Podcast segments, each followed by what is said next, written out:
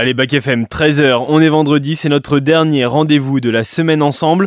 Mon invité du jour va nous présenter un nouveau rendez-vous sur Twitch organisé par la médiathèque de Cône-sur-Loire. On vous explique tout dans quelques instants. Manuel Houssein nous conseillera un film à aller voir au cinéma ce week-end. Mais juste avant, on fait le point sur les actualités de la mi-journée. C'est parti.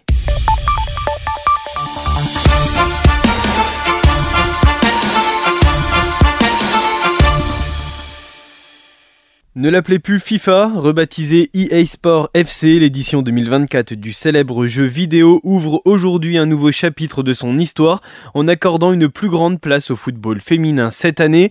Parmi les nouveautés les plus discutées sur les réseaux sociaux, eh c'est la possibilité de réunir des joueurs et des joueuses sur un même terrain virtuel dans le très populaire mode Ultimate Team.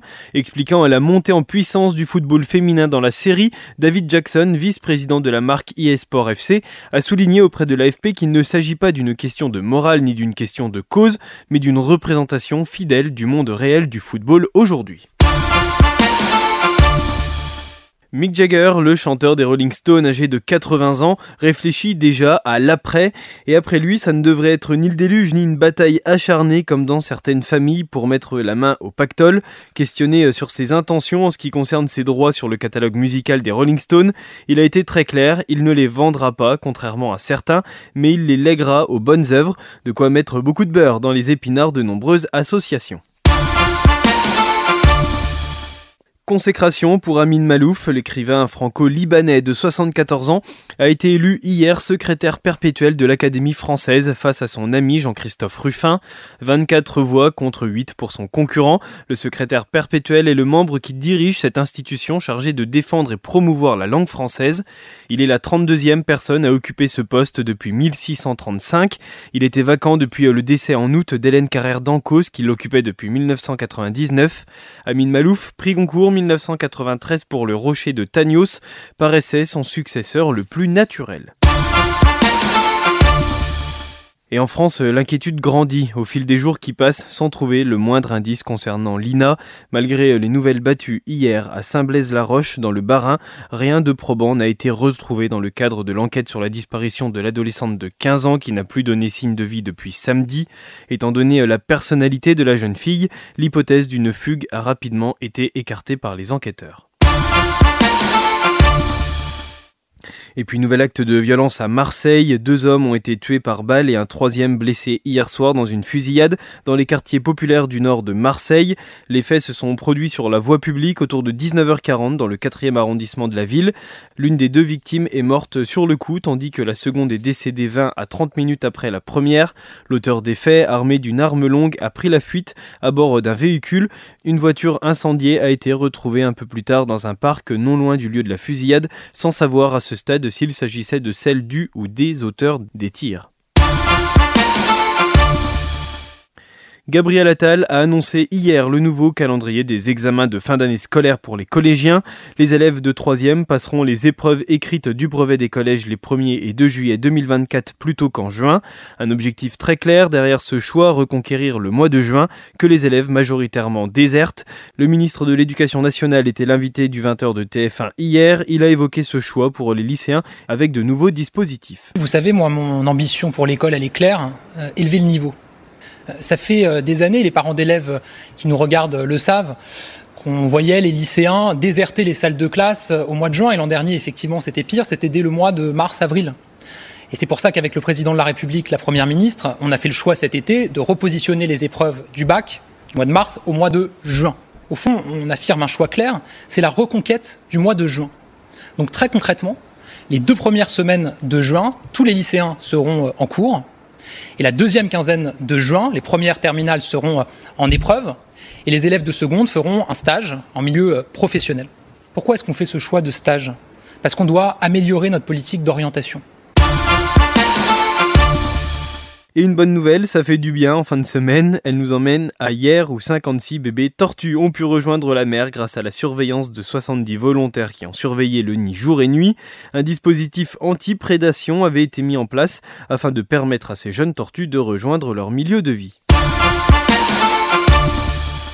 L'actualité locale, c'est la petite Jana, âgée de 12 ans maintenant, qui a été retrouvée en Turquie par son oncle Mostafa Tarbouni, qui la cherchait depuis 9 ans. Le 16 août, lorsqu'elle avait 3 ans, la fillette avait été emmenée par son père et sa compagne en Syrie, un couple radicalisé qui avait rejoint le califat de Daesh. Les nombreuses démarches effectuées et recherches sur place, notamment dans des camps de réfugiés syriens, ont payé leurs fruits. Le 21 septembre, Mostafa Tarbouni et sa sœur, la mère de la fillette, ont retrouvé la jeune fille maintenant âgée de 12 ans. Elles sont en sécurité et attendent de pouvoir rejoindre la France. On aura l'occasion d'en reparler plus en détail sur Bac FM lors de leur retour. Il fallait lever les yeux au ciel. En fin de matinée, la patrouille de France a survolé Nevers aux alentours de 10h55. Connus pour leur fumée bleue, blanc et rouge, les pilotes de la patrouille de France prennent la direction d'Avor qui ouvre ses portes ce week-end. Mardi, à Cône-sur-Loire, la galerie d'Auchan accueille la maison de santé de Donzy, Pougny et Aligny qui organise avec l'ADES 58 des ateliers gratuits de sensibilisation sport-santé dans le cadre d'Octobre Rose. Octobre Rose, c'est tout le mois d'octobre la lutte contre le cancer du sein. Bac FM est partenaire de l'événement et tous les lundis à 19h, je recevrai un invité. Lundi, je reçois Stéphanie Charana, elle est chargée de prévention à la Ligue. Allez, on fait un point sur le temps avec un ciel bien gris ce matin qui laisse place aux éclaircies cet après-midi. Les températures elles montent, 27 à Corbigny et la Charité sur Loire, 26 à Clamcy et Neuvy sur Loire. Bonne fête à tous les Raphaël aujourd'hui. U2 est intemporel. Le nouveau single Atomic City donne le coup d'envoi d'une série de 25 concerts à guichet fermé du groupe aux sphères de Las Vegas. Il fait suite au 11e album du groupe, un album de chansons réimaginées, Song of Surrender, qui s'est vendu à 250 000 exemplaires et certifié disque d'or. Atomic City arrive tout de suite juste avant de retrouver mon invité du jour.